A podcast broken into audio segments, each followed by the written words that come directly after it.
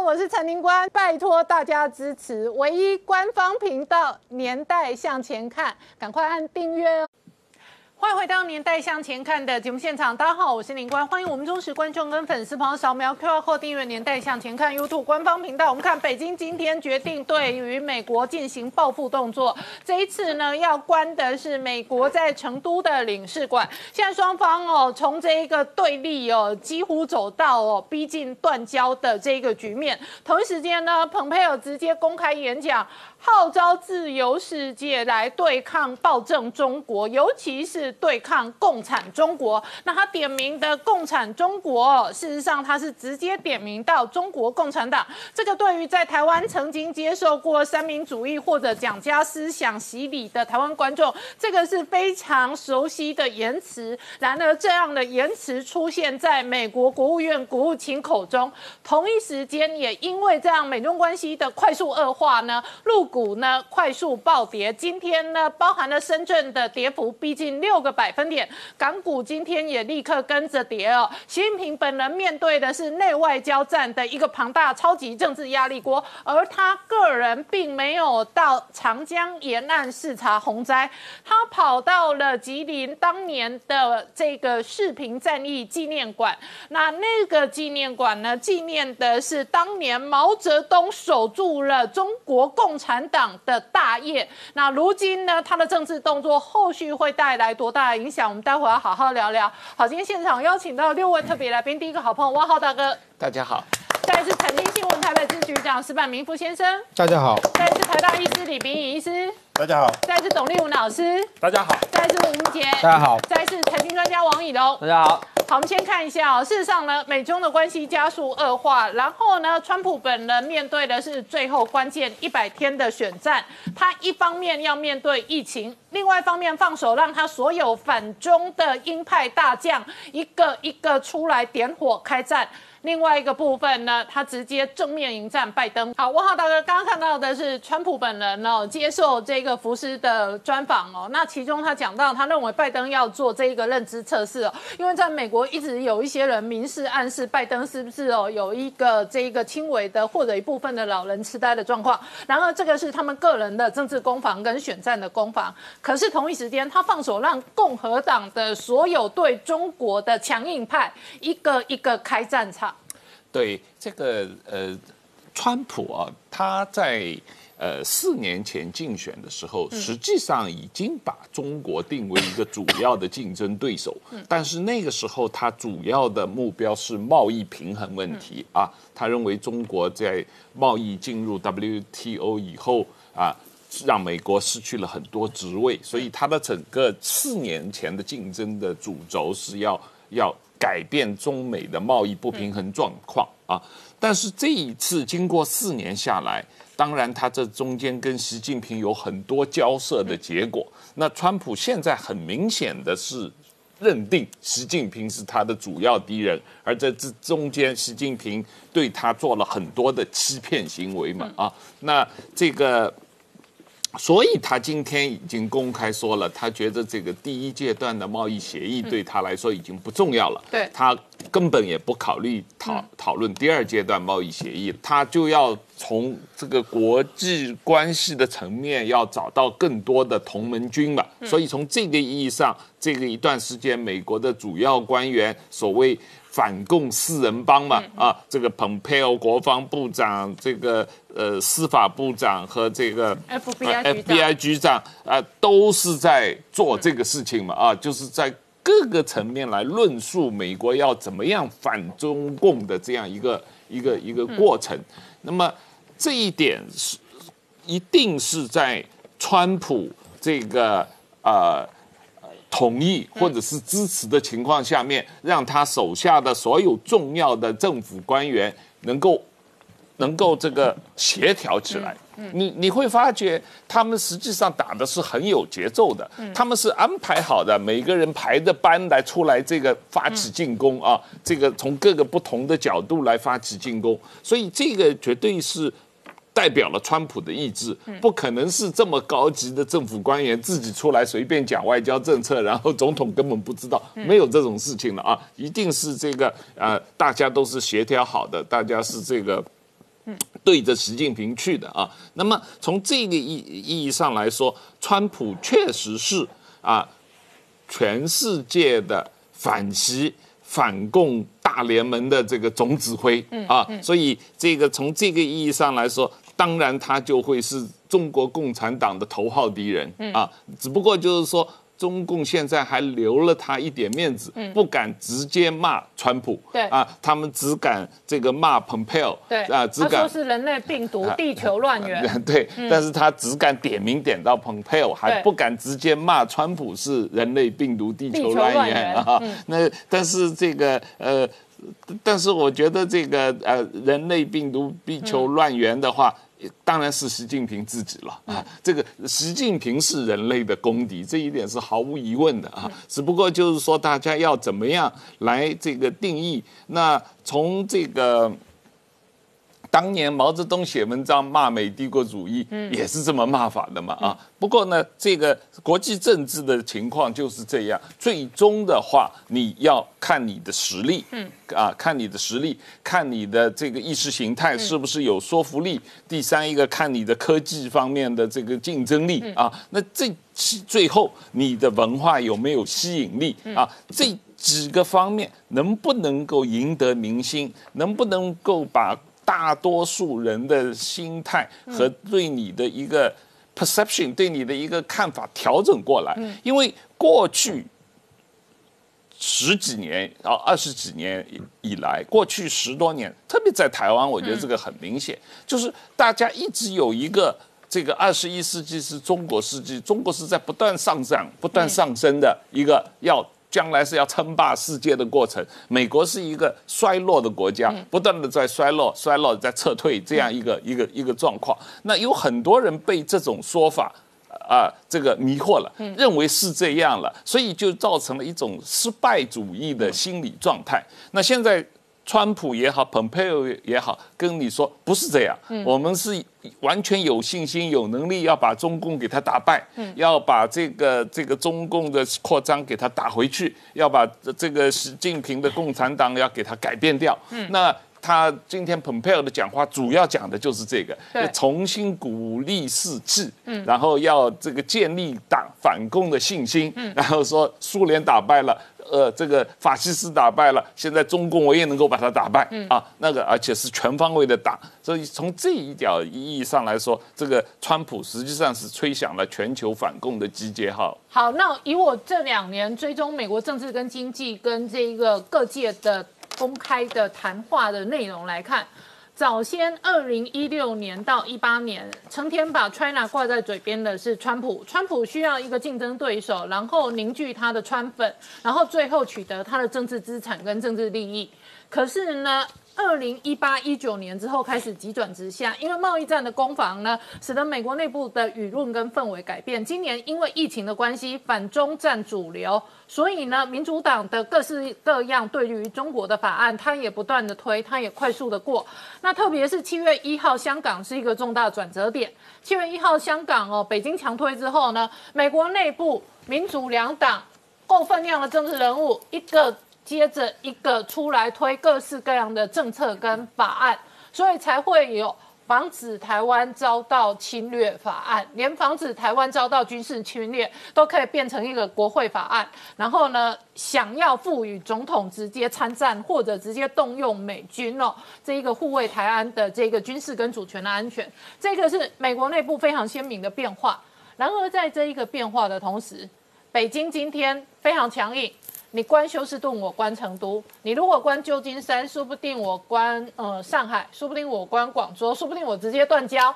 北京说不定也是这样子准备演的。那这样双方演下去的话，北京可能处在一个从改革开放之后一个完完全全扭转的。封闭锁国，而且在封闭的状态。当然了，一世界上事情一个巴掌拍不响啊。整个这个美国对中国的这个民意的改变，也或者说全世界对中共的看法的一个民意的改变，当然是因为中共本身的行为，过去这四五年本身的行为，它对于香港的政策的改变，对于南海问题的政策的改变，对于维吾尔的这个镇压，对于中国国内一般人权和这个知识分子的镇压，对于这个习近平的这个终身制的推广。然后对于台湾的霸凌，对于其他的印度的霸凌，这些国家的西方国家霸凌，但你你做事情做多了的话，慢慢大家就认识到了，原来你不是就一件事情要来霸凌我们，不是在一件事情上，你是一个全方位的政策的一个导向，你习近平就是一个啊，主张在推行一个。全是对外推行霸权主义，对内推行集权主义的这样一个领导人，而且你是全方位的推行这种政策的这样一个领导人物啊，那那因此你就是人类公敌。所以反共世人帮说他是史达林继承者啊，当年他们是这样子看史达林的。是啊，然后现在国务院扬言要直接冻结这个所有共产党员，这个跟当年在处理纳粹也一样啊。是。就是说，他如今是首先把习近平跟斯大林并列，是，然后把它类比，然后再来呢，把当今当前的中国共产党跟当年声讨纳粹党那拿来类比，是。所以蓬佩奥讲话是直接公开讲，他讲的话都是 CCP，他就直接点名叫做中国共产党，是。台湾的观众听到我讲这个话，会觉得很熟悉，因为我们小时候的课本是这样写的。是，但是已经很多很多年，地球上的人都不讲共中国共产党了。是，就地球上的人讲中国，确实会讲中国、中国梦、中国市场、中国钱、中国供应链、中国工厂。是，那中国明星、中国电影、中国好莱坞，你有一大堆中国可以讲，但是很少人讲中共。可是如今共和党。成天把中共挂在嘴边是这样啊，因为这个你当然从战略上来讲，你要争取呃最多的朋友，然后集中打击，集中主要力量打击主要敌人嘛。那你把这个敌人定得越明确，越范围越小，你越容易这个打击他嘛。那现在他们就是很明确的把这个是定定义为中国共产党是美国主要的竞争对手。对，然后中国共产党现在的领导人习近平是。他的错误政策，他的个人的行为是造成现在这个冲突的主要原因。对，而且说他是现代史达林，是自由世界当中最危险的敌人，所以这是共和党跟共产党生死一战。我们稍后回来。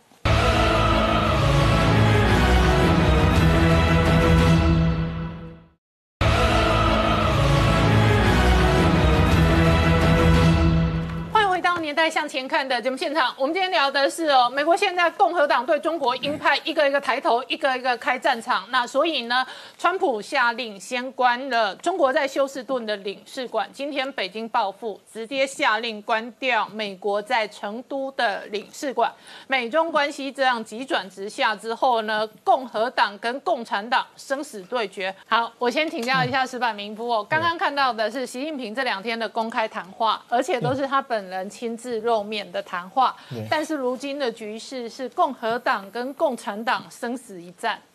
对，我觉得习近平现在呢，他是为了表示，因为他一直没有出来嘛，大家呃要表示他的存在感。另外一个呢，我觉得现在一个非常重要的环节就是马上就要召开北戴河会议了。这个北戴河会议的话呢，是对习近平来说是一个最大的挑战。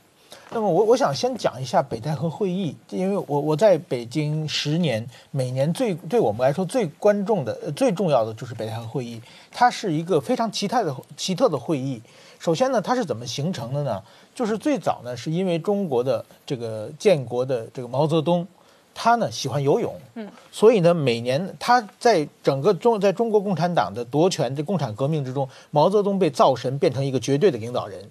然后呢。但是说呢，他这个本人呢天马行空，然后呢就是说在喜欢游泳，然后呢就是说他在北京待着待着，觉得夏天要去避暑，就跑到北戴河去游泳去了。去游泳去了以后呢，所有的正重要的事情没法定下来了。嗯，当时有什么刘少奇啊、邓小平啊、周恩来呀这些人在北京，那因为毛泽东是绝对的独裁者，是所有事情都要他点头。嗯，所以说最大的领导不在这些东京、北京没法办事了，所以这没办法，大家只好跟着他到北戴河。然后毛泽东游完泳，晚上回来以后，他们跟毛泽东商量一下，哎，这个我们心想打算这么办，您同意吗？取得，所以说慢慢毛泽东那个时候一住的北戴河就住了一个月，天天去海里游泳。嗯，那么所以北戴河的地理位置临近渤海湾，对然后它是河北省的其中一个这个入海口，对对对一个市辖区，秦皇岛所以呢，它既可以避暑，又可以游泳，又可以看海。对。所以它像以前传统我们在历史课本读到哦，某些皇帝哦，夏天到了太热，紫禁城太热，他会找到一个避暑山庄过日子。对。北戴河就是毛泽东要游泳过夏天过日子的场景。对。他，所以他不管政务嘛，但是他没有他决定不了的事情，所以每年大家都跟着一起去北戴河，他住一个月，大家也住一个月，就慢慢慢慢的就形成了北戴河行宫，就北重要的事情都在北戴河办，所以他们都搬到北戴河去了。然后呢，这经过多少年，所以很多重要的事情都是在北戴河定下来的，比如说一九五七年定这个一九五八年的中国这个呃大跃进，大炼钢铁，这就是北戴河毛泽东定下来的。所以很多重要的事情都北戴，然后持续了多少年？文革的时候呢，中断了一些，因为刘少奇他们都被打倒了。嗯，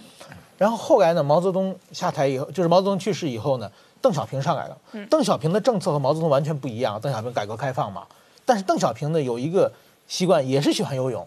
而且可能多年陪毛泽东游泳也练出来了嘛，所以邓小平也是一到夏天就去北去北戴河，所以中央当时赵子阳、胡耀邦没办法也得跟着去北戴河，慢慢慢慢的就在北戴河形成。每年夏天在七月底到八月中旬为止，所有的党中央都到北戴河去避暑，然后决定重要的事情。然后邓小平之后呢，后来进进了江泽民时代，这些就是隐退的老人们，他们觉得哎，北戴河是一个我们可以下指导棋的一个好地方。啊所以你们都都过来。所以每年呢，在北戴河就大家聚聚起来，每年的八月初中八月初的大概一两个星期左右，所有的中央的领导人全不见了。嗯，你看新闻，这都都没有人在，大家都到北戴河去了。那大佬们在这个时间点会在北戴河的重要会议上，嗯那发表意见吗？他们说是重要会议，其实北戴河是没有会的，这是把中国的饭局文化呃这个演绎到了极点，就是这些所有的共产党到中央政治局常委退休的，每人都有一套很大的别墅在北戴河，嗯然后呢，每人都带着厨师，有各种厨厨师，然后呢，天天在家里办饭局，晚上就是每天嘛，就是当时他们吃饭聊天。对吃饭聊天都是，但是都是自己和自己的派系的小弟一起吃饭。哦，然后呢，这顿吃饭的时候呢，别的派系派系会派代表过来，然后呢，我们我们的意见是这样，你去传达去。然后呢，然后再在同时在别的人的在也在吃饭，这样一连吃一个月，然后呢，慢慢慢慢的，所有政策就会定下来了，是这样沟通的。就都是这样沟通，那不停的吃，派系意见不同的时候呢那？就慢慢吃嘛，慢慢吃，慢慢调整嘛，多吃几次 多吃几次嘛。然后还有一个就是说呢，就是说像丁薛祥啊、什么王沪宁啊这些人呢，他们代表总书记去看望老同志，就是白天晚上吃饭嘛。白天怎么办？白天就是有一些跑腿的人呢，就去比如江泽民家里，代表习近平去看望老同志，然后把意见说再继续沟通，然后都沟通的差不多了的时候，几个大佬才见面。像胡派的胡这个江泽民、胡锦涛啊、习近平这些人才见面碰一下头，就是也算个碰头会议，喝个茶，然后就把事情定下来。然后如果定不下来，这些人还不见面，还在继续吃。嗯，基本上这样说是北戴河会议呢，其实就是在一个是看望老人拜访，另外一个是晚上饭局，不停的饭局把把重要事情定定下来。那我问你哦，如果你是江泽民的跑腿的或者如果你是习近平的跑腿的对，你现在会在意什么？想要沟通什么？但当然，现在等于说这些老人，他们最在意的是什么？就是说自己的钱，嗯，都被美国人要冻结了。这个自己可能自己或者自己的人和家人去不了美国，全全部取不出来，这是最重要的事情嘛。当然说，也许国内这些民不聊生各方面的，比如说像这个安徽现在全被水淹了嘛，那这些过去曾经当过。安徽省委书记的，或者当过在跟安徽有各种自己安徽人的这些这些人，就很多父老乡亲、当地官去向他们陈情嘛，他们就找机会要向中央反应嘛，就在这种反映这种事。但是今年呢，就是每年每每年的北戴河会议呢有大有小，就是有的时候有重要的事情的话，老人全去；有的有的是今年重要事情不重要的，有的是江泽民他们就不去了。所以说我我当时在北京的时候呢，就是快到北戴河会议呢，就是有两个渠道嘛，一个是去南苑机场，北京有个军用机场，老人年龄太大的八九十岁的人，有几个小时的汽车已经不想坐了，就坐飞机去嘛。所以早上起来我们去看那个戒备状况嘛。如果有这个重要国家领导人去，一大早上就全部封路嘛。啊，现在今年会有重要人物去啊，而且还有有的人坐汽车去的话，就看那个往河北秦皇岛方面的这个路程。还有一个呢，如果北戴河今年比较大的话呢，一定河北省我们要看河北日报和秦皇岛日报，看一定有河北省的领导事先先去布置安检。哦，好，就是看这些消息啊，就能归推测出今年的北戴河有多大的规模有多大。然后呢，就规定今年有什么大事，然后我们就开始想象，开始采访，通过这种方法。那今年的北戴河呢，已经有很多人去了，这个现在已经传，已经传说，才七月，对，不，因为他们老人闲着没事嘛，他们先去住着嘛。而且今年特别热啊，会热死人呐。所以说呢，这但是其实呢，有人说要停止，其实两三两两千零三年的胡锦涛的北戴河，他宣布停止了，停止也没办法，这帮老人还去，他们都有别墅嘛，还去。如果你现任这些人不去的话。光剩一群老家伙说你坏话，你更害怕，对不对？慢慢慢慢，他们吃饭就吃出问题了，所以你一定要哎，有道理。对啊，所以你一定要去啊。他们所以说你说终止，因为没有正式的会议嘛，就大伙儿在在聚餐嘛。所以今年的习近平，如果我是习近平，我是绝对不想开的，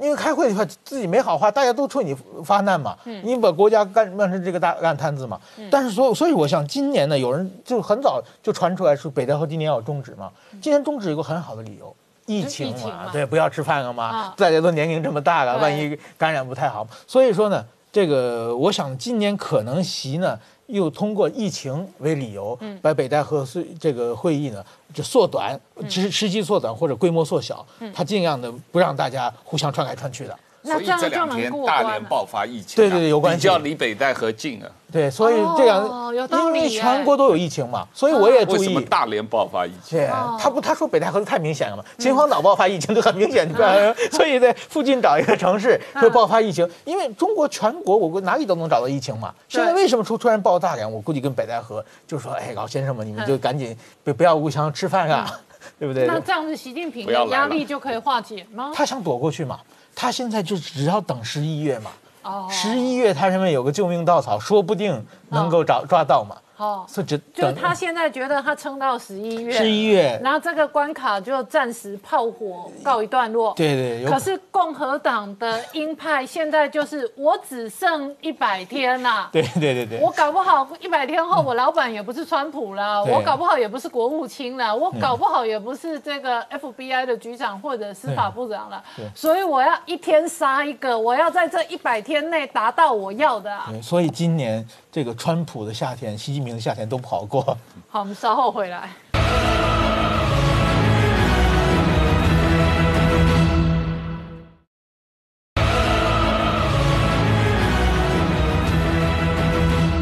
欢迎回到《年代向前看》的节目现场。明姐，上个礼拜我们播给观众朋友看。那个美国国务卿蓬佩奥在南海对中国宣战，他说中国所有在南海一切的主权主张全都是违法的。今天他直接对中国共产党宣战。对，我们看到这一个面对美国这个连串的压力哈，看到就是说习近平他想要出手抗美，但是看起来他的动作又不敢太强或太硬哈。那后续当然要持续观察，但是以目前来说哈，呃，他现在在这个公布在南海的这个区块，他的一个反制动作就是在这个。海南岛以北的这个雷州半岛哈，西面的这个海域哈，要进行一周的这样的一个所谓的这个军演实弹军演哈。但是我的观察就是说，如果今天习近平他真的要这个全面性的强硬出手哈，跟美国直接在南海这个对战的话，他的演习区应该会划在譬如说南海的正中间，好，或者是他的。这个七个岛礁的周边，好，因为这一些所谓的岛礁的周边，过去来讲，像他七月一号到五号那个西沙的军演，哈，对美军来讲就是一个相对比较挑衅，哈，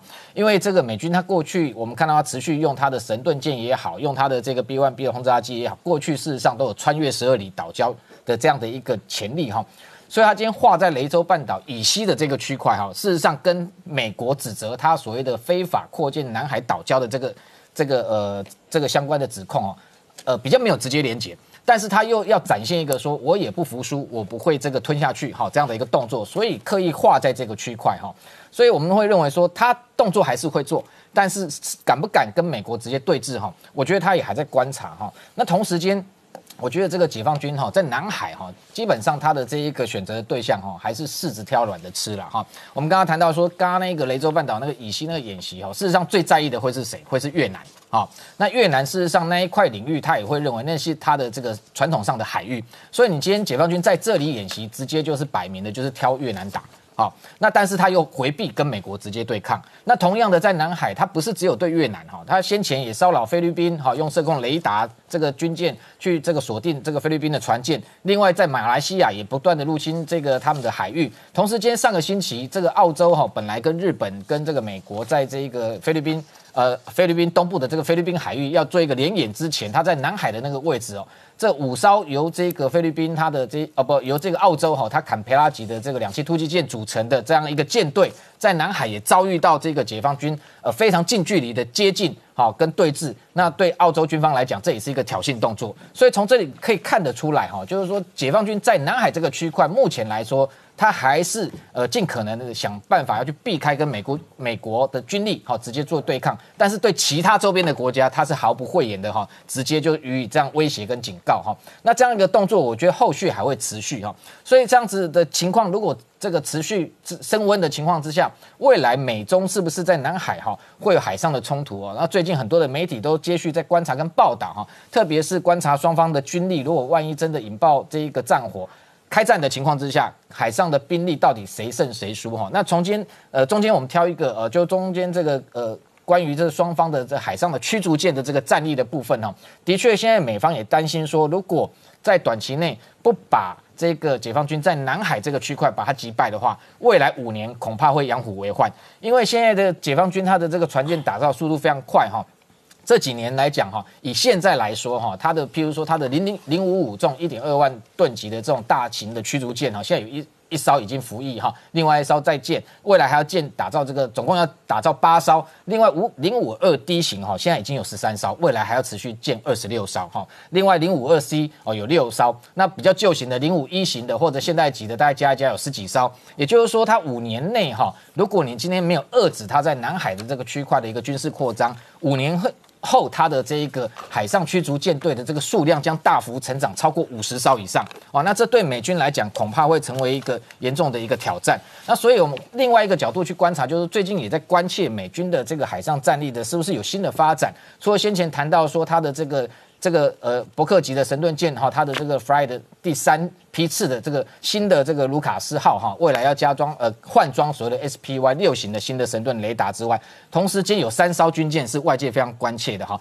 就是这个朱瓦特级的哈三艘这一个所谓的逆中战舰，那它不是传统的驱逐舰或巡洋舰，它已经是用战舰的等级哈来号称它，因为它这个用的中间这个这个船舰外形就非常特殊哈，它是用这种所谓的这种这个。穿浪哈逆船旋的这种舰体设计，所以你看它是倒着哈，从前面看你跟一般船是完全不一样的，而且它的逆中设计、逆中能力非常的强。它这个这个它的吨位有一点五万吨哈，但是它在雷达上面哈，RCS 值的截面积看起来大概只有五十吨的小渔船这么小，所以在海上航行呢，它可以逆中利用这个逆中的这个特质哈，它可以穿透敌方的这个海上的这个舰队，所以像这样的一个。这个新型的这个军舰哈，过去事实上本来美国对它是有非常高的期望，打算造二十几艘，不过它这个造价实在太贵哈，它这一艘后来它的单单价成本高达一千三百亿台币，这是什么样的概念？就是造这一艘战舰可以造四艘的伯克级神盾舰，甚至可以造这一个这一超过一千亿台币都可以拿来打造这一个这个核动力的弹道飞弹潜舰，甚至像这个。解放军的航母哦，一艘也不过就一千亿台币这种起跳哈，所以这样单造一艘就一千三百亿，后来太花钱了哈，造了只造了三艘，而而且更花钱的还不是说它这个船舰本身哈，它有很多新的一个科技，它有 X 哈再加 S 双波段的这个这个雷达也是首用首次用，然后另外上面还有一个先进火炮系统，这个先进火炮系统哦，它是用幺五口径的这种火炮，本来它是要用于在这个两栖攻击作战的时候对地暗轰支援之用。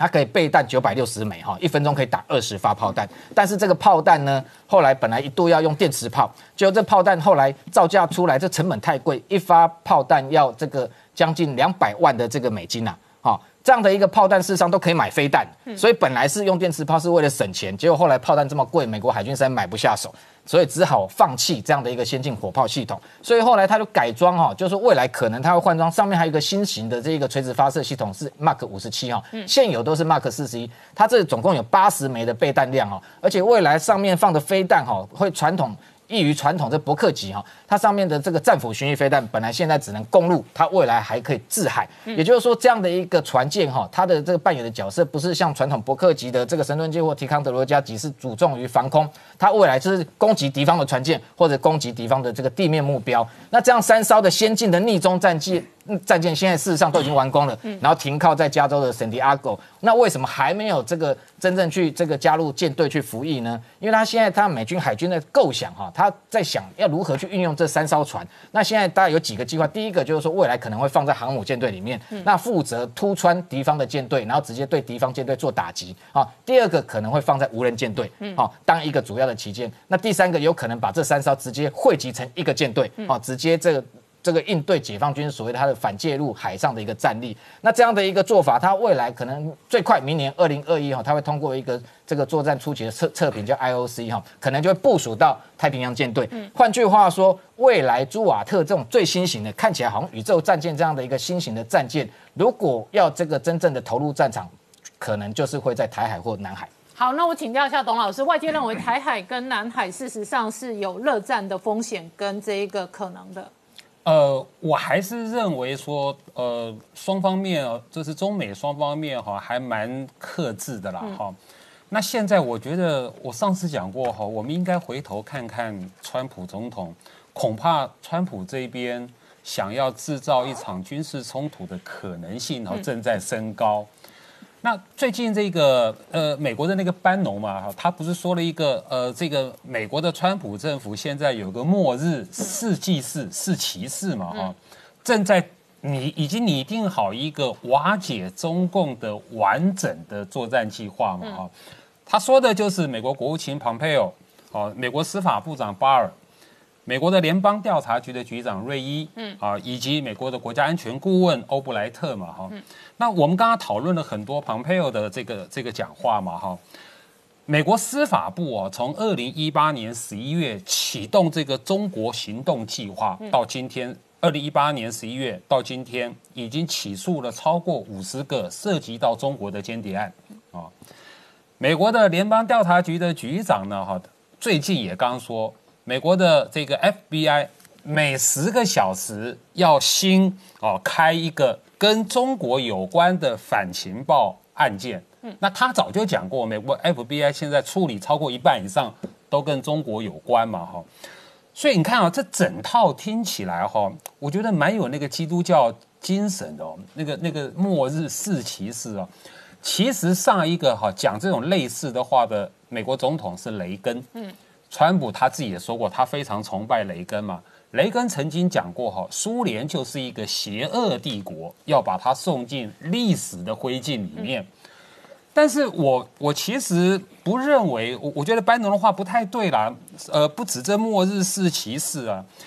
我们回头看看哈，美国的白宫经济顾问库德洛，美国的贸易代表赖海泽，美国的商务部长罗斯，美国的财政部长梅努钦。在打中国的这个这件事情上有少过啊？没少过啊！这个是经济上的四骑士啊。那么我们也不能忘了，美国的国防部长他最近才刚刚公开的说，他在重整军力，对这个对亚洲呢要能够战而胜之。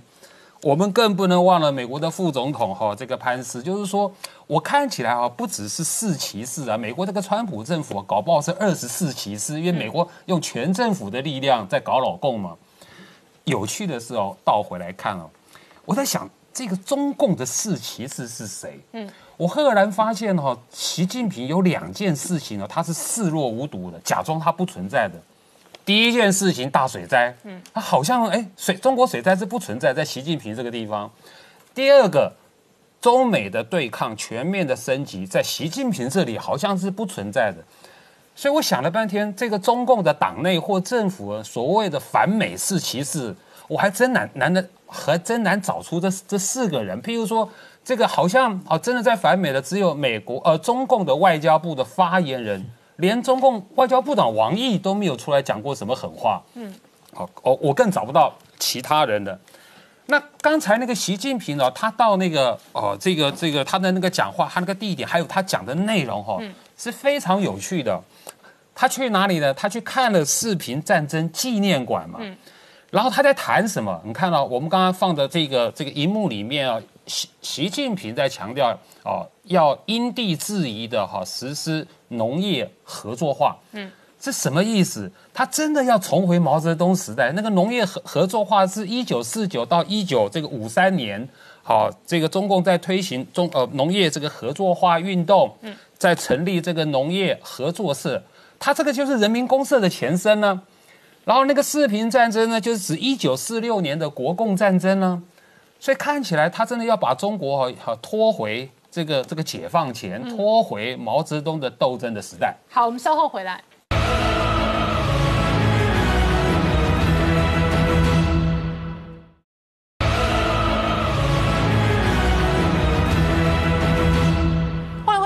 在向前看的节目现场，我们今天聊的是疫情改变全世界，使得美中关系加速恶化。同一时间呢，人类跟疫苗赛跑。今天最新新闻是，英国的首席医疗官说，牛津这个团队过去我们追踪过的疫苗团队呢。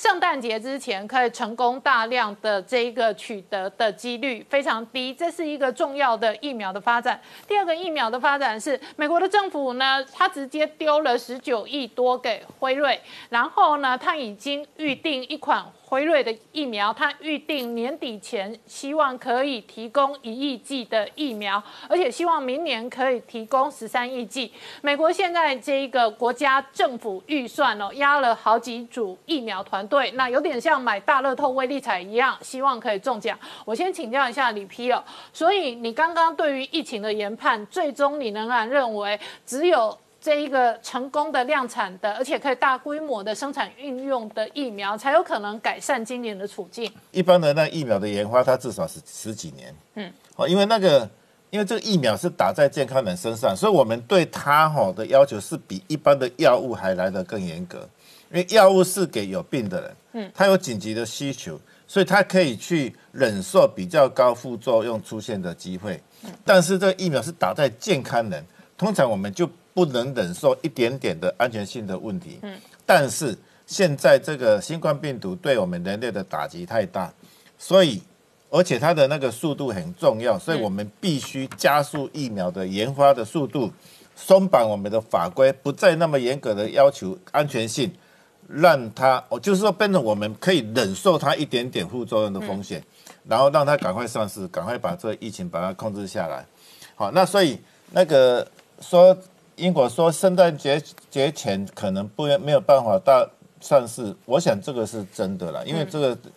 它虽然我们已经加速了疫苗的研发的一个步骤，但是它总是要一步一步来。像是我们第三期最关键的人体打疫苗的效力研究，它至少要几千人。哦，呃，那很多药厂他就说他要三万人来，几万人。他要去比较说，有打疫苗以后，如果暴露到那个病毒的时候，它保护效果是多少？然后要观察这几千人或几万人，他有没有什么重要的不良反应会发生？这个总要一段时间呢。你每天收几个病人，每天收几个病人，可能要好几个月你才能够收完病人。收完病人以后，你要观察个六个月，至少嘛三个月，看他们这段时间生病的危险性，还有他们发生副作用的几率。所以我们现在是。最近一两个月开始有疫苗进入人人体第三期，对，才刚刚进入而已。嗯，所以你可以预期要好几个月才会开始有一个正式的结果出来嘛。所以圣诞节之前上市的机会并不高，但是大家都知道说新冠病毒的防疫是太重要了。嗯，所以它类似那个新冠病毒的药物一样，它也会有一个疫苗的紧急授权。嗯，疫苗的紧急授权就是说。你还没有经过人体第三期的临床试验试验，它，诶，有结论说它是有效的或安全的之前呢，有一些紧急、急迫需要的人就先打了。嗯，比方医护这样，医护人员、防疫人员、检疫人员，就是这些人，说不定就是紧急授权使用，然后就开始打，然后就就加入第三期的临床的试验观察里面。哈，这个是一个。大家有在考虑的现象，所以疫苗打在人体，嗯可能在年底之前会出现，但是它会量产到上市使用，嗯大概是明年以后的事情了。好，那我请教你哦，还有一些人打疫苗会有一个江湖传说的晕针，请问什么叫晕针？江湖传说的晕针其实就是在一种晕什么？心理性的反应而已啦，心理性的反应，它没有生理上的一个变化，是心理上的反应。就好像说你看到一个好帅的男男生，然后就晕倒，那个就是完全是精神上的问题。是啊？真的晕倒还是真的晕针？会啊，会有啊，或者是说有人看到血会晕倒，哦哦，他并不是你有生病，而是你那个精神的反应很强烈。以前我们在打疫苗的时候就不太会提到晕针嘛，嗯嗯，哦，一直到二零零九年 H1N1 新型流感的时候，我们就开始看到很多晕针。为什么呢晕？针到什么程度？晕到什么程度？所谓的晕针就是以前我们讲的歇斯底里反应。就打完就歇斯底里了。对，歇斯底里，它可以表现出各种形式的身体症状。不是，它就是说我不能动啊、哦你做各种神经检查，他的神经系统就是完全正常，可是他就说我不能动了，太紧张。或者是说他就说我会抽筋。哦，还有像 HPV 疫苗哈，就是人类乳头病毒疫苗，在台湾、在日本不是发生痛痛女孩吗？全身酸痛很厉害，想要死掉。她其实身体上没有问题，嗯，她就是因为对于疫苗的一种极度焦虑，所以是心理受创吗。对，心理受创，她她太恐惧了。那打进去以后，她就在潜意识里面，他觉得心理压力太大，他用他的那个身体症状来释放他的压力。那这如何改善？心理症状可以改善吗？我们做了很多事情，想要改善这个症状。因为二零零九年我们有很多打了 H1N1 新型流感疫苗以后，就是说不能动，不能动，而且这个症状会传染，大家会模仿。一个就我这样之后，王浩会这样，王浩这样之后，哎石板明我我不会，我。多吃美食就好了。也就是说，日本一个通通女孩出出来之后，其其他都是通通女孩。嗯啊，我们二零零九年台湾就是有一个有一个人说他不能动了，后面的人都不能动，因为他们会模仿症状，他们不是故意模仿，而是在潜意识里面他要释放说他对打针的一个极度焦虑。所以我们现在对于流感疫苗已经打打在那个高中高中女生，这个是容易晕针的族群，所以我们第一件事在媒体上面宣导什么叫晕针，第二个是呃疫苗同意书上面写什么叫晕针。当你知道它是什么是晕针，它是一种心理性反应，并不是生理上的问题的时候呢，他会觉得说晕针是一个不光彩的事情，就不好意思晕针，大概是类似这样的事情。所以我们现在晕针的发生率就下降很多了。好，我们稍后回来。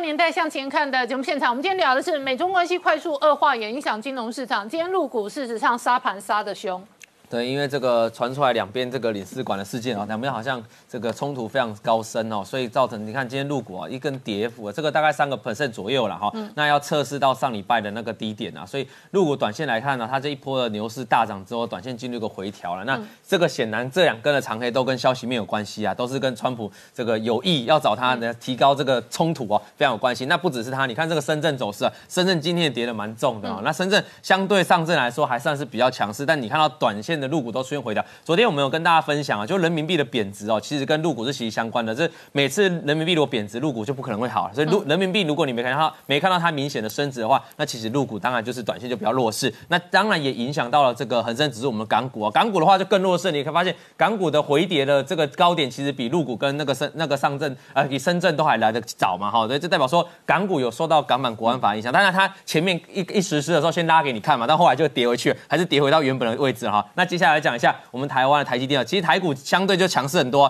台股今天早盘也是刷新了波段新高，尤其台积电已经公告到三百九十块，市值已经突破正式突破十兆了哈，所以算是台湾之光了。那你就会看到它今天又创历史新高嘛，就创历史新高，所以你可以看到两边的股市其实是不不完全不同的光景啊。所以台湾当然是台积电带头冲了，所以台积电要冲四百块的四字头。那台股可应该就历史新高，对。那因为台积电今天盘中三百九十，三百九十块，对，哦突破三百九十块，那市值已经冲到十兆了，所以我觉得，那今整个台股来说啊，整个台股来说，今年这个目前这几天的主轴就是半导体啊，你可以看到为什么半导体这么旺啊？你看到中国的中心去挂中芯国际挂科创板，结果是暴涨嘛哈。那你可以发现，事实上市占最大还是台积电，第二名是三星，第三接下来第三名是 Global Foundry 嘛，甚至在是我们的联电，你看那个中芯国际还排到第五而已哦。联电昨天是涨停板哦，四十几万张哦。哦真的哦对，所以我们这些半导体很，那世界先进大家有看到世界先进嘛？世界先进前天涨停板，所以说整个台湾。现在这一波要在攻这个历史新高，当然今天受到一个短线，就是被、也被入股影响拉回嘛。可是，在整个往先创往上创高的过程当中，其实台湾是有半导体去带动的。那台湾半导体有没有这个力？有没有这个脚步？有没有这个角色啊？有没有这个本事？你可以看到这个，我可以看给大家看解读这联电的大涨哦。你可以看联电跟中芯国际的比较，我们联电哦是没有靠政府补助的哦，它的获利还是比中芯来的好了。第一季的获利也是比较好，所以显然联电还是有机会，所以它大涨嘛哈，这告诉台湾说，台湾的半导体是有实力啊，是有机会带领台股往上的。所以台股这一波如果要突破历史新高，就是就是要靠台积电，台积电带动半导体，是。然后台积电就是带头大哥，对然后大哥在前面冲，然后那些小老弟呀、二军、三军就跟着拉上，去。因为他们觉得我们也不会输中芯国际啊，中芯国际涨那么多，我们当然也要补涨嘛，就类似这种轮回轮动的情况。好，今天谢谢大家收看《年代向前看》，也提醒我们忠实观众跟粉丝朋友扫描 QR code 订阅《年代向前看》YouTube 官方频道。我们同时在 IG、脸书、推特还有 Telegram 上面都有官方的账号。我们的 YouTube 平台上面。哦，每个周末也会有周末的精华版本，那不定期也会推出网络独播版，欢迎大家锁定。谢谢大家收看，谢谢我们见证历史。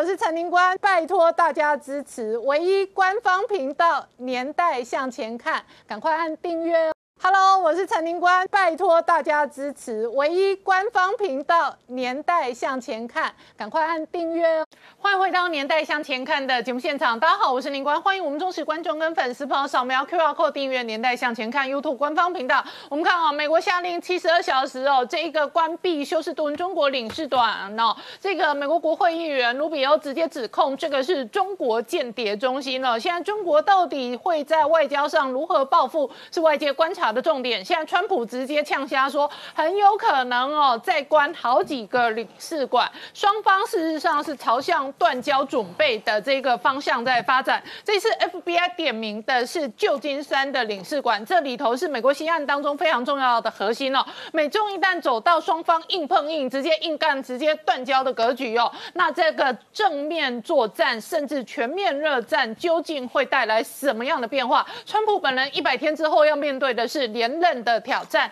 一方面在美国内部疫情跟经济都可能冲击选战的攻防，另外一方面，习近平本人八月份的北戴河会议到底开不开得成？噩梦是不是接二连三的发生，也是外界观察的重点。而这背后会影响到台海跟南海的军事冲突吗？我们待会要好好聊聊。好，今天现场有请到六位特别来宾，第一个好朋友汪浩大哥，大家好，再是透视中国研究员，同时是台大政治系荣誉教授明居正老师，大家好，再是国际法专家林庭辉，大家好，再是财经专家王以龙，大家好，再是吴杰，大家好。再是王创夏。大家好。好，我们先看一下川普怎么回应这一次的外交事件。President, are you looking at closing further Chinese embassies in the United States? As far as uh, closing additional embassies, it's always possible. You see what's going on. We thought there was a fire in the one that we did close, and everybody said there's a fire, there's a fire, and I guess they were burning documents or burning papers, and I wonder what that's all about. 好，创下从七月一号哦，北京强推港版国安法之后呢，美国现在对于中国态度一个比一个硬。从 FBI 局长出来指控习近平本人是猎狐计划的主导人，而且在中国的重要科学家哦，跟这个专业人士哦，不是要回国效忠习主席，就是准备被自杀。同一时间呢，紧接着而来，包含美国司法部长、美国国防部长，接二连三在中国问题上面非常强硬、非常宣誓。这一次呢，美国下令哦，直接硬干休斯顿的领事馆了、几乎在外交动作上哦，也是非常的强势。这个叫做战争螺旋已经越锁越紧了，而且最紧的是由川普亲自动手，川普亲自出来证实了是他下令要关掉休斯顿的中国总领事馆，而且川普在讲这个下令的时候，他还留下了两个伏笔，一个是什么伏笔呢？就是问说是不是还会再关掉中国在美国的总领事馆，川普是说永远都有可能，代表他心中还有下一个对象，都有下一个目标，而且他特别提到修正这件事情，那个失火的事情，川普讲了几句话很有意味，他说我认为他们是在烧文件和纸张，通常在烧就是烧文件嘛，为什么川普从文件之外要特别强调纸张？是不是川普知道说他们烧的除了一些机密文件之外，有特别的纸张？那纸张是什么？有人现在开始传说了，是不是假美钞？是不是一些那个其他的资料，或是什么状况？纸张代表着川普还掌握了他们在里面烧了各种东西。而为什么用烧呢？是二零一七川普也碰过这件事情，当时川普要下令关了。苏俄罗斯在苏联的总领事馆，四十八小时之内，他们也是从窗口里面突然冒出火花，因为俄罗斯也是用烧的，因为这个东西是世界知道说，如果在紧急撤离的时候，真正的机密碎纸机是不够用的。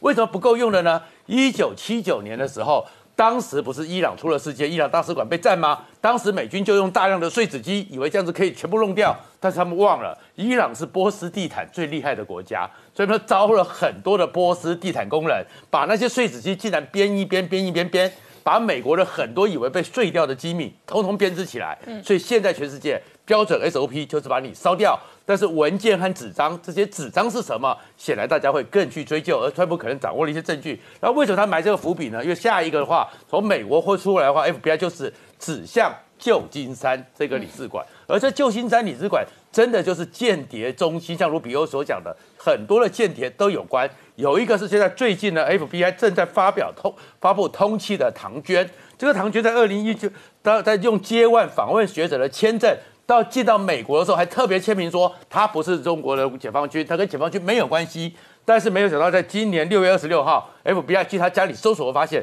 他还是现役军人，而且是美中国的空军军医大学的副研究员，完全的欺力。他就是用隐匿的身份进来了，而进来之后呢，他就逃到了旧金山领事馆。而先前还是有一个呢，在史丹佛的叫宋森，也是用接万的这个状况，都发现他是二零一八年进校以后，也是。中国的空军医院和第四医大的研究员，还有两个人呢，司法部起诉的骇客，一个叫李小雨，一个叫董家志，从一月起呢，开始偷偷摸摸的害进中国的美国的很多地方，专门去偷跟武汉肺炎实验室有关的美国企业的研究成果，所以这些东西都跟旧金山，所以旧金山这个地方是下一个状况，而在这个整个中国回忆里面呢。崔天凯，中国驻美国大使崔天凯接受央视的访问，也留下了一个可能是断交的伏笔。为什么呢？因为他讲说，他现在呢没有管道，嗯，跟美国没有沟通。一个大使住在这个美国华盛顿，竟然没有管道，没有沟通。我们对这件事情非常有记忆。为什么？因为陈建仁呢，当时在我们台美断交的时候，他是台湾驻中华民国驻美国大使馆的第一秘书。他回忆录讲说，在那段时间里面，当时。我们台湾中华民国驻美国的大使也是见不到国务院，嗯，也是没办法去谈，没有管道，没有沟通，跟崔天凯现在讲的这个状况几乎一模一样。好，那我好大哥，事实上哦，日本偷袭珍珠港之前哦，日本的这一个驻美大使哦，也曾经哦，这个不断的烧文件呢，所以这一次哦，这个休斯顿领事馆的烧文件事件哦，当然是一个美中攻防的重大外交事件，而且以现在川普团队来讲哦，几乎是全。面围堵中国，步步进逼。那这个步步进逼的方向，战场越开越大。对，昨天美国之音的记者有贴了一张这个一九四一年十二月七号，嗯，日本驻华盛顿的大使馆，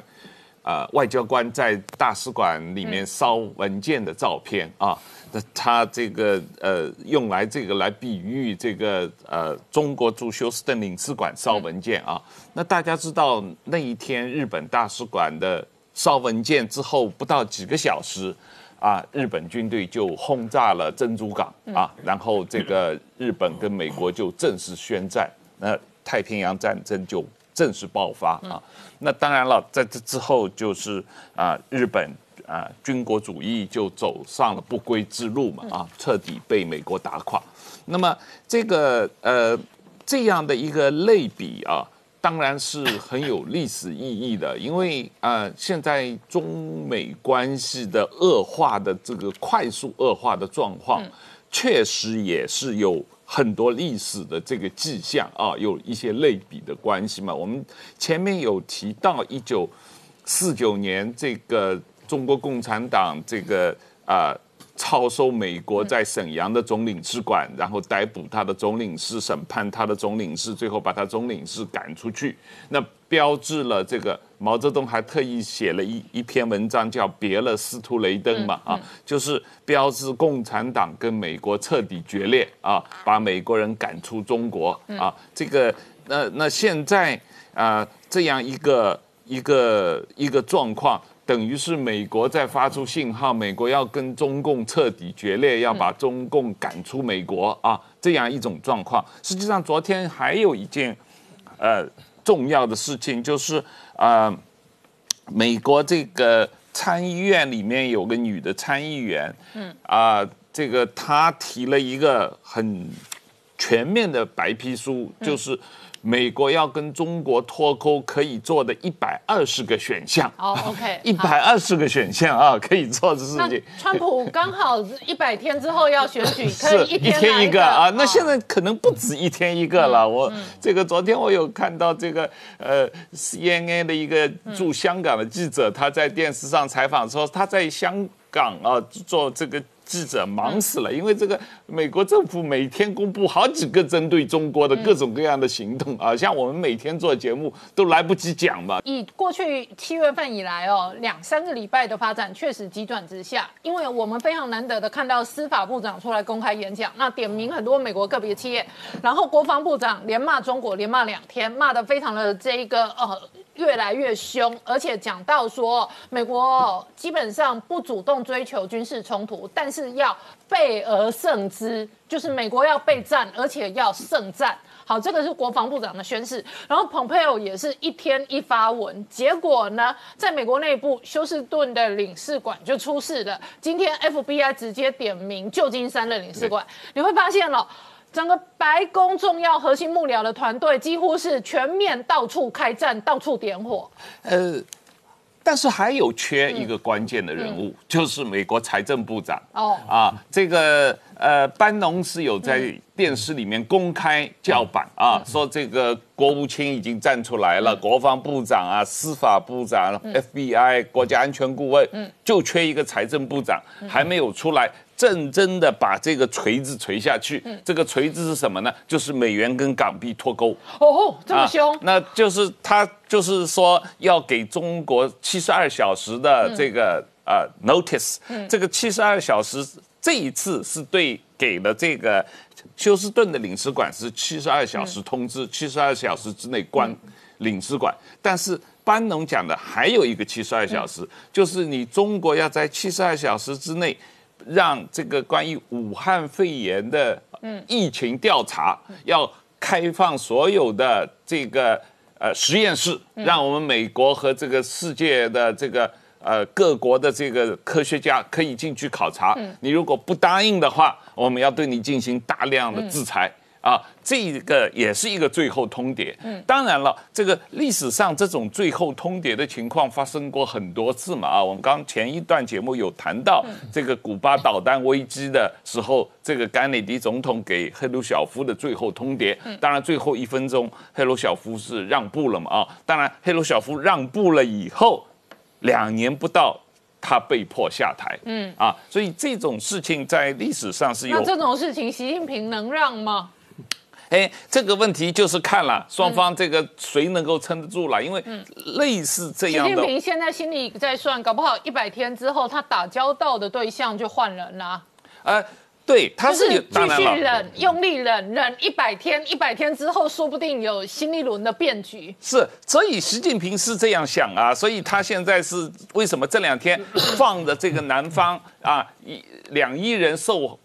水灾，他不去。视察跑到这个吉林去视察四平战役的这个博物馆啊，这个为什么？因为他要去重新，每次他碰到问题，他都要去拜拜毛泽东的这个纪念馆，去看一看当年老毛是怎么做的，然后我要来想办法，能不能也抄一下啊？那所以我们就看了这个习近平能不能扛得住了。好，我们稍后回来。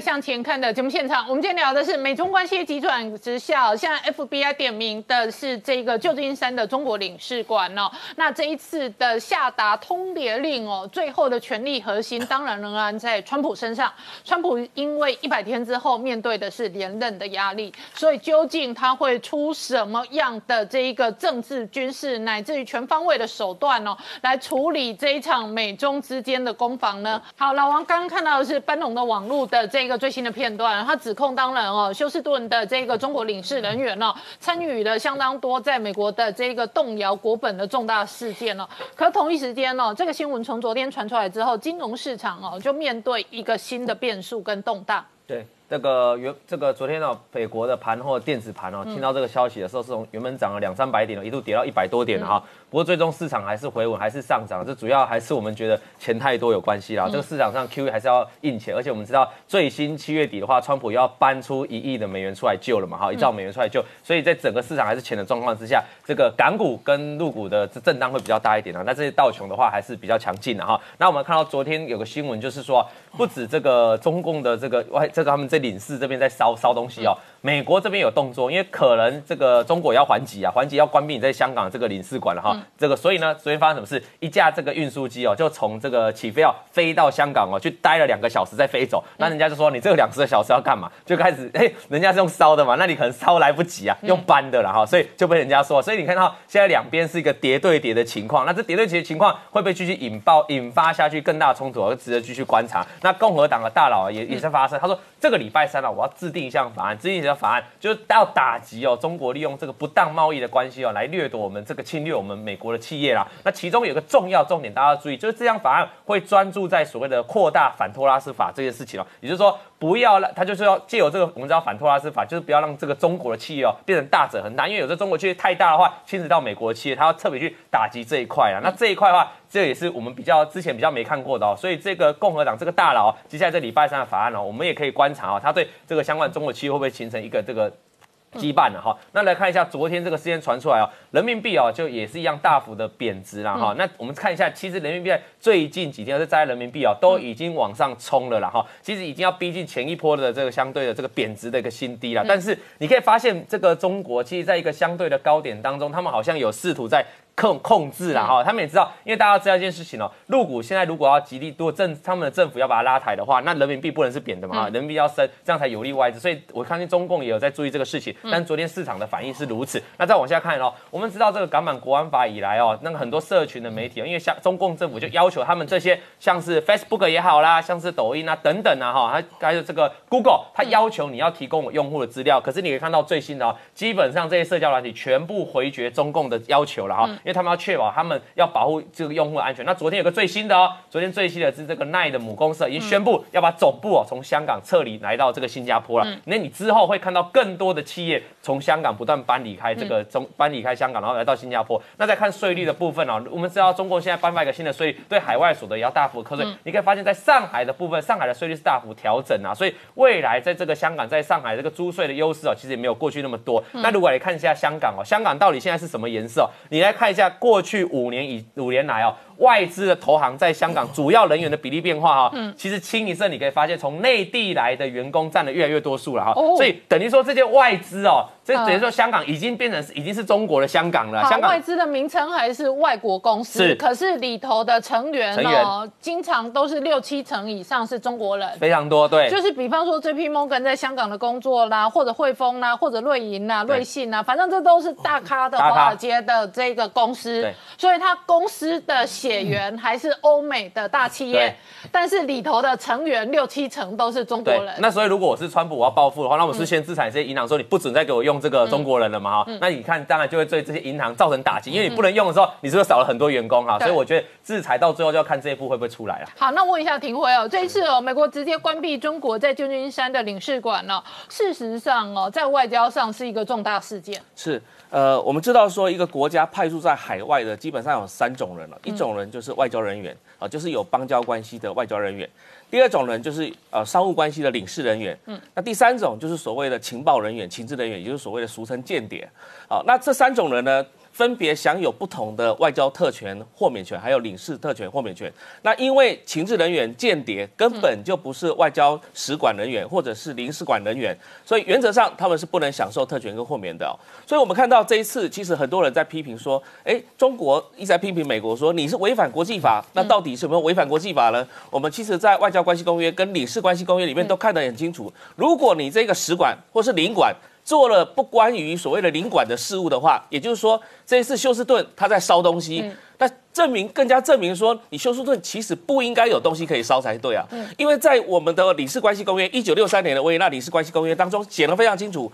他说，如果你的领事人员基本上只能做一个事情，就是发放旅行文件，发放旅行文就是护照嘛、签证啊这一类的东西。公正，还有保护自己本国的国民、领事探视权等等之类的，但是你就是不能做军事跟政治方面有关的关系。那如果你做了这个事情，因为这个政治跟军事关系的，必须是在华府的中国驻美国大使馆才能够做的。嗯，所以你在休斯顿去烧东西，更加间接证明你根本就不是在做领事业务的一个一个管处嘛。那现在旧金山又要烧东西了，那代表说旧金山也是在做同样的事情。嗯，那我们知道说德州的这个休斯顿，它基本上管辖的范围是包含从佛罗里达州一直到德州这一块的美国南部的这几个州，那代表说他在这几个州当中到底做了哪些事情是不为人知的，是必须要把这些资料烧掉的。啊。那美国如果针对这个领馆当中有这个违反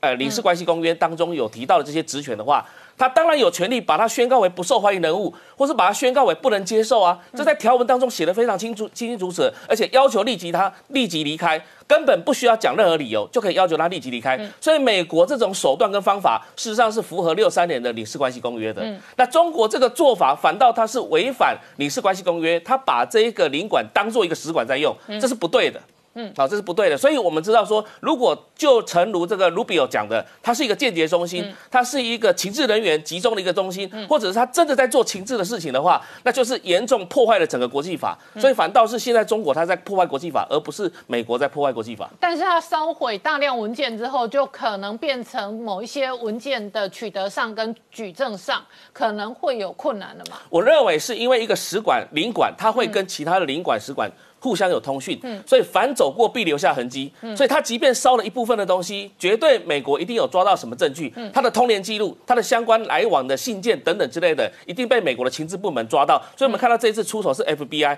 还有相关的其他单位也是协助 FBI 在做这些事情，代表他已经抓到确切的证据，而这些证据。中国正在销毁当中。好，那二零一七年那个时候美俄外交大战的时候，事实上呢，这个俄罗斯的领事馆也曾经哦冒出莫名其妙的黑烟。是，然后外界也是直接觉得很简单，是，这应该在烧东西。是，因为。不管是在俄罗斯或是中国来讲的话，其实都被美国一直认为有一件事情发，就是说你一直在干涉我的选举，干涉美国的内政。那现在十一月三号，美国又即将要选举了，这在会不会是在这过程当中，是不是干涉美国选举，而去用金钱的方式，或用其他方式去收揽、去收买这些州，比如说特别摇摆州，这些摇摆州他们的一个选举人团的选票，那这个事情就会呃有可能是美国现在正在盯上的一个事情。嗯，那另外一个过去印度、巴基斯坦，事实上。也曾经有过这样互相驱逐的外交大战。是二零二零年六月的时候，同样的也是印度跟巴基斯坦他们边界问题，就是克什米尔的问题。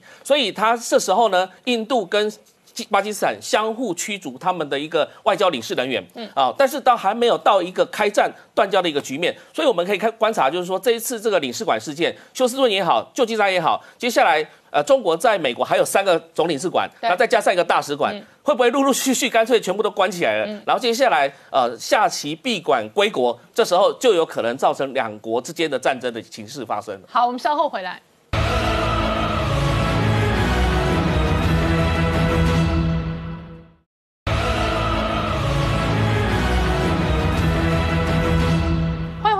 向前看的节目现场，我们今天聊的是哦，美中之间外交大战哦，先杀的是休斯顿的领事馆，那现在 FBI 点名的是旧金山中国的这一个领事馆哦，那中国会如何报复呢？中国内部哦，媒体点名了成都、武汉，还有人点名了香港的这一个美国领事馆。那如果双方的外交报复哦，不断的杀，杀到最后，可能就走向断交的局面。老师怎么观察？呃，我觉得这些是双方的战略部署，然后落实了战略战术层面上的一些表现哈。呃，我们不是前几天才来谈那什么问题？你刚刚不是谈到说，呃，我提到欧布莱恩呐、然后调查局长瑞啦、司法部长巴尔啦，然后这个国务卿庞佩奥的讲话嘛，嗯庞庞佩奥讲话呢，大概今天我们就听到。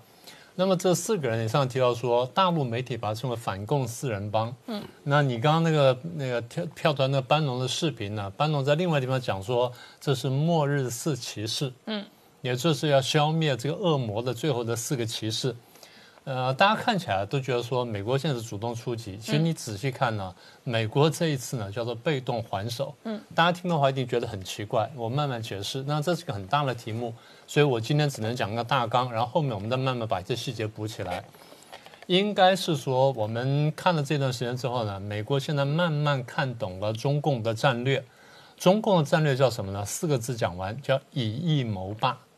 大家记不记得中共骂台湾这次叫做以夷谋独？嗯啊，其实他说了他自己的话，他叫以夷谋霸。为什么这样讲呢？那我我再帮大家回想一下，共产党人跟共产主义呢，他思路跟我们不一样。啊，他讲的是说我要解放全人类，我要称霸全世界，其实不是，他有他的一个很深的想法。我一直讲说，我给大家去过这本书叫《共产主义终极目的》，请大家有机会找来看一看。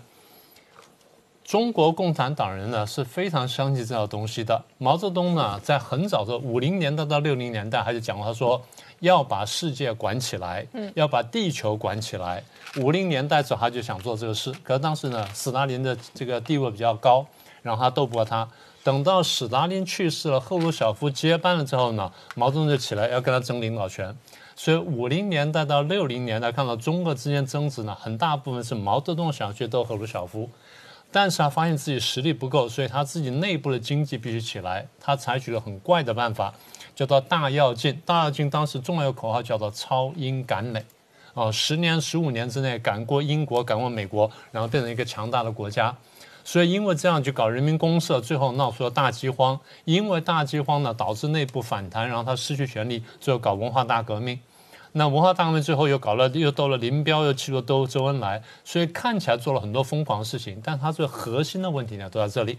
好，当文化大革命基本过去，邓小平上来，小罗说这下国力耗损，所以必须要韬光养晦，必须要改革开放，必须要休养生息，所以发动了改革开放，搞了这几年。那到了江泽民上来之后呢，接着这个搞，然后呢参加世贸组织，就我们过去多次讲过，经济慢慢开始起飞。到了胡锦涛时候呢，大家已经公认说，哎，中国大陆经济相当强大了，然后现在大概可以是世界第二强，至少是前两名没有问题了。但是呢，胡锦涛的外交政策基本上还是韬光养晦。到了习近平上台之后就完全不一样。各位注意看，从过去讲说大国崛起，现在讲和平与发展，习近平讲什么？讲中国梦，讲两个一百年，讲民族伟大复兴。但更重要，他讲了什么呢？他讲弯道超车。现在我们好像跑到弯道上，哎，我正好可以超车。谁说国际竞争上有弯道的？嗯，这是乱说的一句话。但是他讲的话，不代表说他有一定的盘算。他盘算在哪里呢？第一，科技上是华为跟五 G 啊、AI 跟生物科技。所以为什么他对华为看得那么重？因为他把华为当做中国科技下一步弯道超车的领头羊。嗯。然后当经济慢慢累积够足够的钱的时候呢，要开始建军，因为没有最后的军队呢，很很多事情做不成。我们现在看到最多就是海军的建军，尤其是航母啦，跟太空科技，然后配合的外交战略呢，叫做“一带一路”，我们到过去也讲过了。然后配合呢还有文宣战略，就是大外宣跟大内宣，同时呢还有全球统战啊、收买啦、渗透啦、打击啦、千人计划等等。请各请各位注意，所有这些策略也都包含台湾在内。嗯，所以台湾很多人呢也被这种虚假的民族主义呢也冲昏了头，也非常高兴。可是我再说清楚，最后的目的呢，还是刚刚讲那句话：称霸全世界，要这个统治全世界。好，习近平上台一段时间搞搞搞，眼看快要成功的时候呢，他觉得他快要成功的时候，突然间川普上台了。嗯，所以川普上来之后，我们看见，哎，第一开始打贸易战了。最早川普的贸易战呢，可能只是 Make America Great Again，就是让美国再次强大、再度光荣，但并不表示说一定要把别人踩下去。可在这过程当中啊，必须处理跟中共之间的贸易关系跟贸易顺差，所以打了一个贸易战。打贸易战的时候，我们看见美国对于中共的这态度呢，跟中国的战略作为呢是有所警觉，但是没有惊醒啊。这是这个贸易战的时候。等到去年香港事件爆发，反送中，中共出来镇压什么呢？美国呢是高度警觉，但同样还是没有惊醒。一直到这次武汉肺炎，美国在它这内部受到极大的冲击。第一，死亡人数非常高；第二，经济受到很大的打击，国力好像开始衰退。然后这个呃几条航空母舰开始染疫，然后中共好像说开始稳住的时候，中美国这时候才慢慢惊醒过来。才慢慢醒悟到，说原来习近平讲说德国这个国际的难得的国际机遇呢，不这句话不是乱讲的，他是真正有点想法的。好，那我们回到我们在这个疫情刚刚开始的时候，我们讲过一段话，那时候我们讲说，呃，我们面对疫情呢，我说我们一般人呢就想说解决问题，怎么解决问题呢？第一，预防这个或者治疗疾病，嗯，第二呢救人，第三救经济。那时候我很早就讲过，我记得在二月初的时候，我讲过说，中共不是的，中共除了想说解决问题之外，他还要对付人。当时我去讲了这句话，但是我没有详细解释。好，现在我们解释一下他对付什么人。第一，他对付中国人民，嗯，就让你们不能起来作乱，不能不能捣蛋，不能干什么。第二，我拿这件事情对付外国人。也就是把把这个生病这件事情呢，变成全球争霸的战略一部分。大家听我讲这话，一定觉得很奇怪。我们慢慢讲就明白了。我们注意到呢，其实我在节目提过一次，在今年四月中下旬的时候呢，当时疫情还没有结束，大概在四月二十号到二十三号。你有没有印象？习近平曾经到陕西去考察。嗯嗯陕西考察，他讲他说：“哦，我们要要要发挥当年的西西迁精神，我们向西是什么样？最后巩固了脚跟，然后回来什么的？核心什么呢？要听党指挥。他特别强调说，当前的疫情为中国带来机遇。嗯，当时很多人没有听懂这话，国这国际很多人觉得说啊，神经病嘛！你看病成这样子了，然后眼看就要崩溃了，就还想说是机遇。哎，他的话还是真的有道理。他说。习近平讲说：“我刚才讲这些事情的核心呢是爱国主义，精髓是什么呢？听党指挥，跟党走，党干什么就干什么。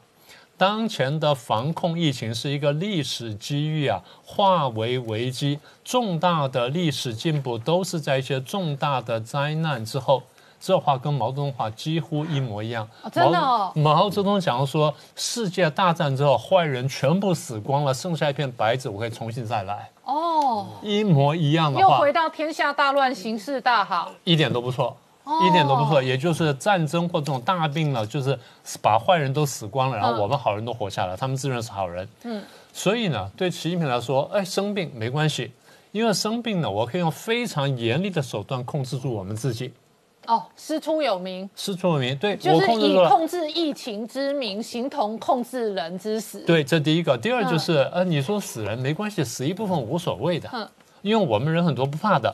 但是呢，大家听清楚哈，往下的转折很重要。嗯，只有我生病，我衰弱那是不行的，我们必须让外国也生病，让外国也衰弱，让外国也失控，这样才有所谓的历史机遇。对。对不对？好，然后四月份刚好欧美全面封城、全面失控。对，可是你记不记得二月份的时候，二月十几号的时候，我来上节目，你秀了这张图。对，好，这张图的部分我们稍后回来。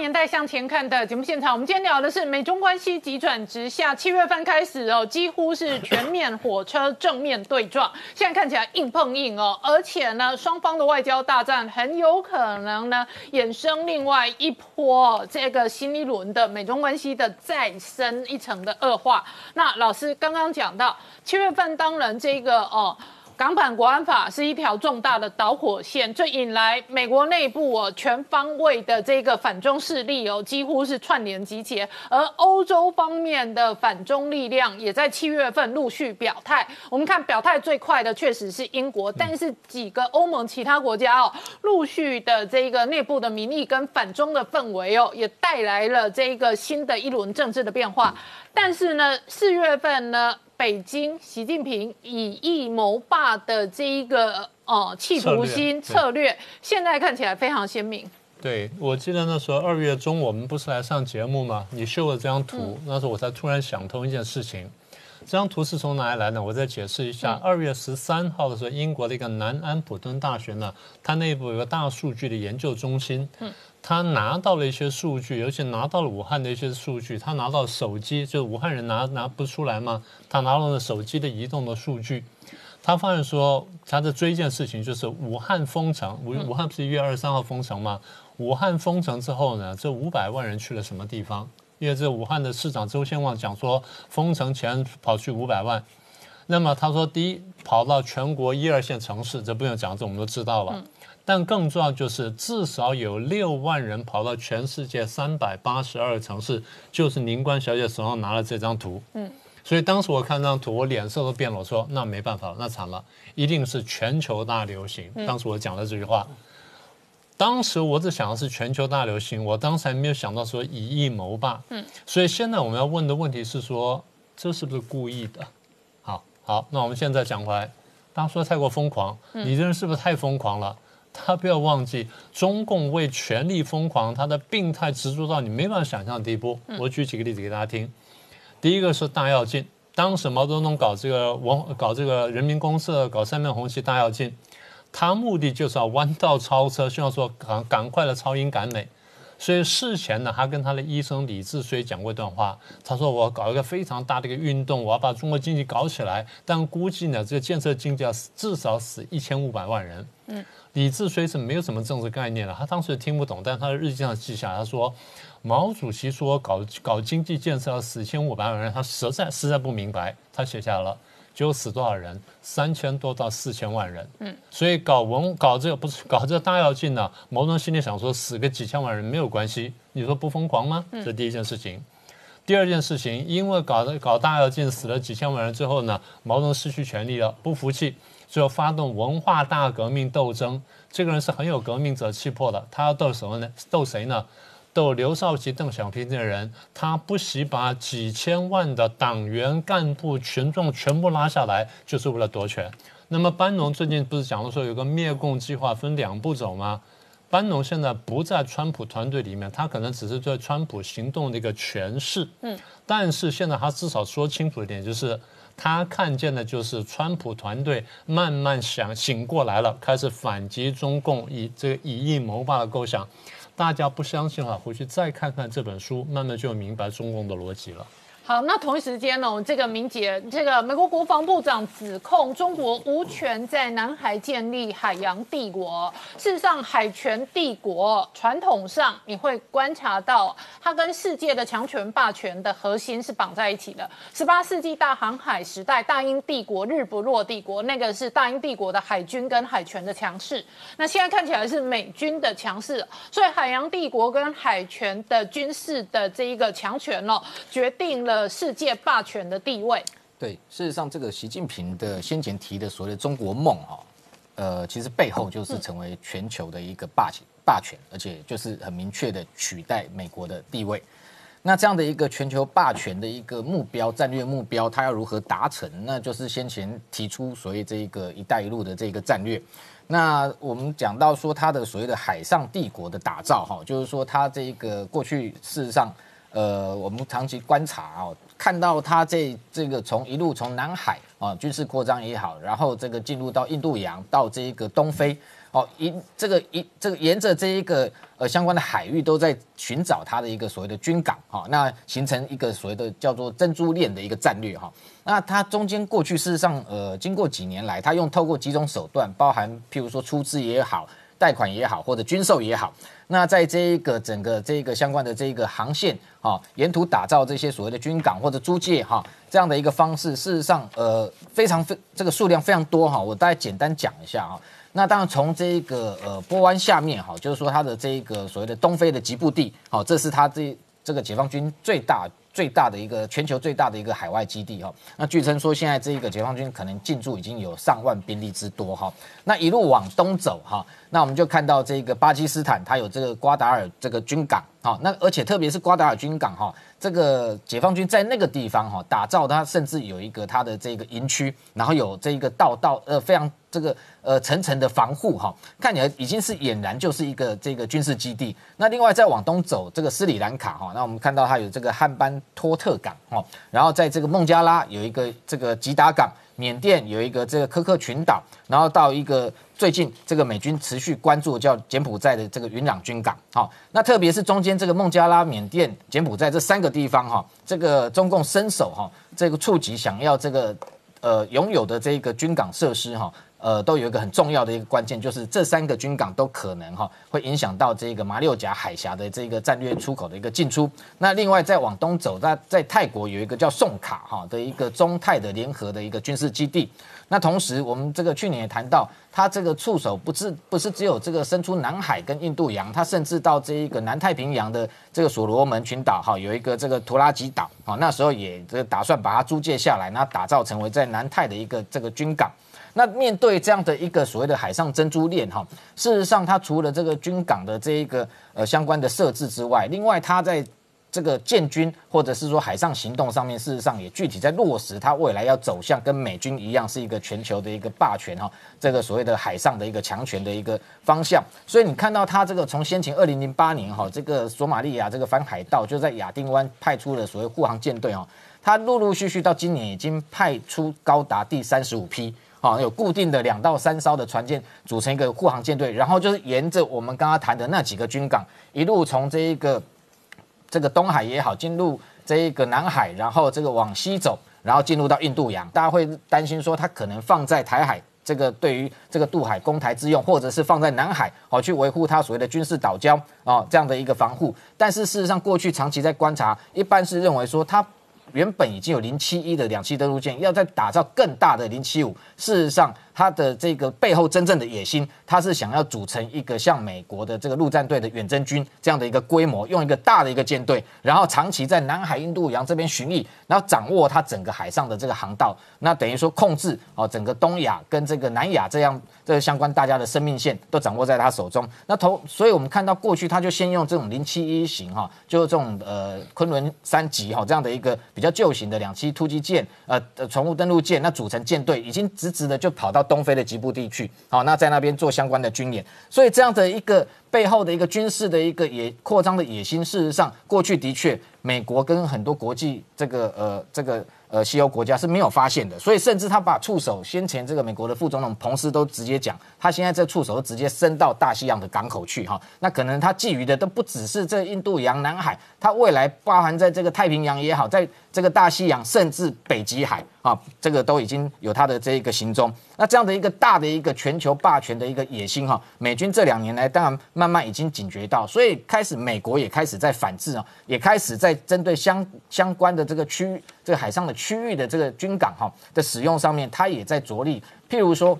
在斯里兰卡这个区域哈，这个前脚哈，中国它已经拿下它的这个。港口的使用权之后，美国也去接洽，接洽之后，后来现在美军的航母未来也可以在斯里兰卡来停靠，好，等于他反将太军把他这一个中略的战战略要要地把它给拔除掉。另外，像柬埔寨，他近期也不断的在阻挡，好，那所以柬埔寨他本来呃听说有一个租用给中国海军哈三十年的合约，近期到他也迟迟的不公开，好，没有证实这个事情。另外，你看这个美军他的这一个防整个防卫的这个呃区块哈，从这一个印度洋到南海哦，南海周边是我们现在谈过，包含菲律宾也好，越南哈，这是苏比克湾或者金南湾。那其实它这个南往南走，走到像这个呃巴纽哈，他也打算在那里新新建一个军的呃新的军港。另外像澳洲的北部也有哈，那这样子一个包围海上包围的一个战略，我们可以看得出来，过去美军事实上已经在步步哈，等于在围堵中国的这个军事扩张。不过这个回到现况哈来讲。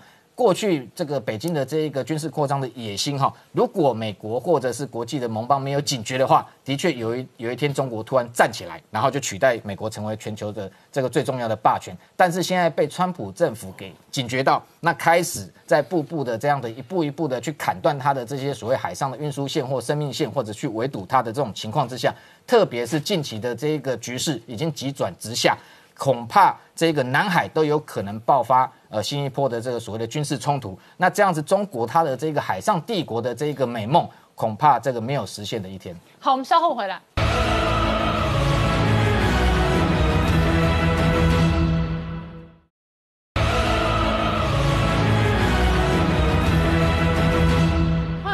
年代向前看的节目现场，我们今天聊的是美中关系急转直下，快速加快恶化啊！现在不但是全面脱钩，而且正面对战，硬碰硬。同一时间，北京内部哦，现在也处在一个超级压力锅。这个压力是说，最近又有疫情，又有水灾，哎，习近平都没出现，都是李克强出现。但是呢，当习近平终于出现了，召集企业家，告诉你企业家要爱国之后，要爱党之后呢，风向变了。嗯。变的时候，就是网络上突然狂狂传这个照片，在中国大陆里面，这个是这个影片是李克克强在这个市灾的时候突然摔跤跌倒啊，摔跤跌倒，然后你可是这好像是旧影片呢。对，最近拼命狂传，在微博上什么狂传，嗯。然后你看多么踉跄，然后最后呢，旁边的人去扶他，然后李克强呢还在那边洗手，哎，大家想说你不是在淹水吗？在怎么样？然后到李克强出去看灾的时候，还穿这么整齐，还会跌倒，怎么会这样子？后面才发现说。这个是二零一四年嗯八月四号，那时候云南有地震，李克强到了地震的现场，嗯因为地震离令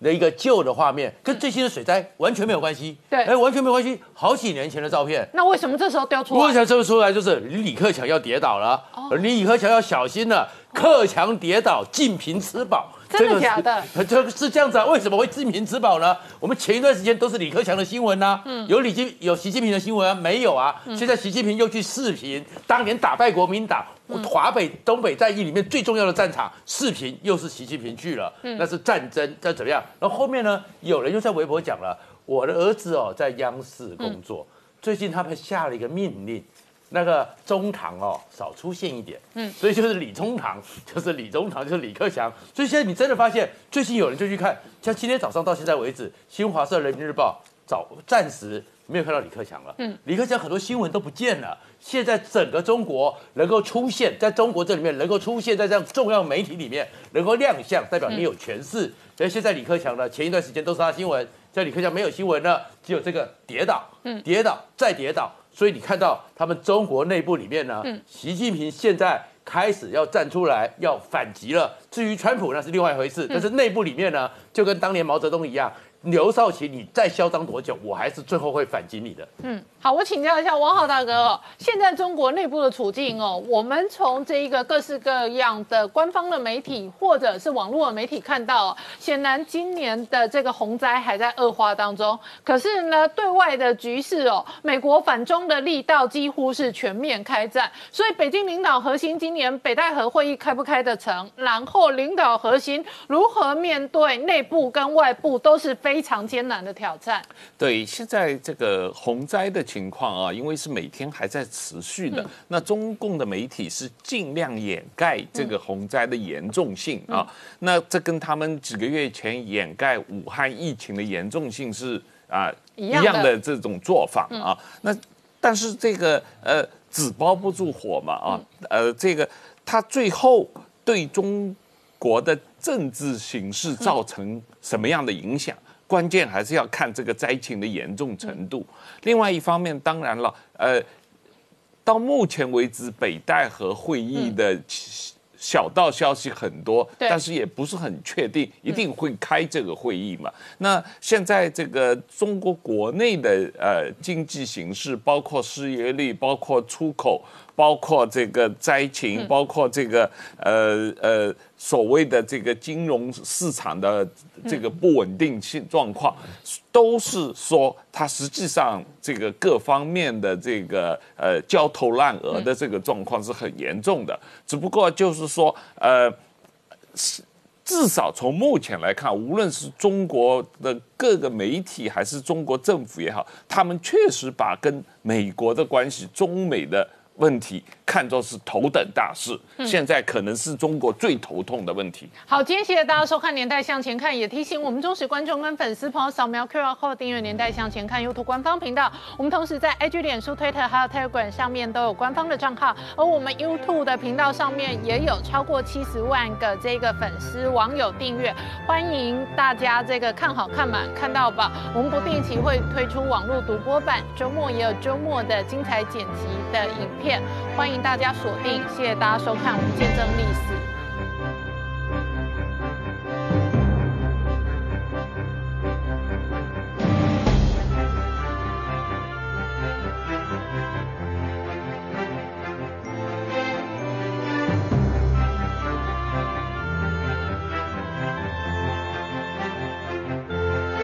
我是陈宁官，拜托大家支持唯一官方频道《年代向前看》，赶快按订阅哦。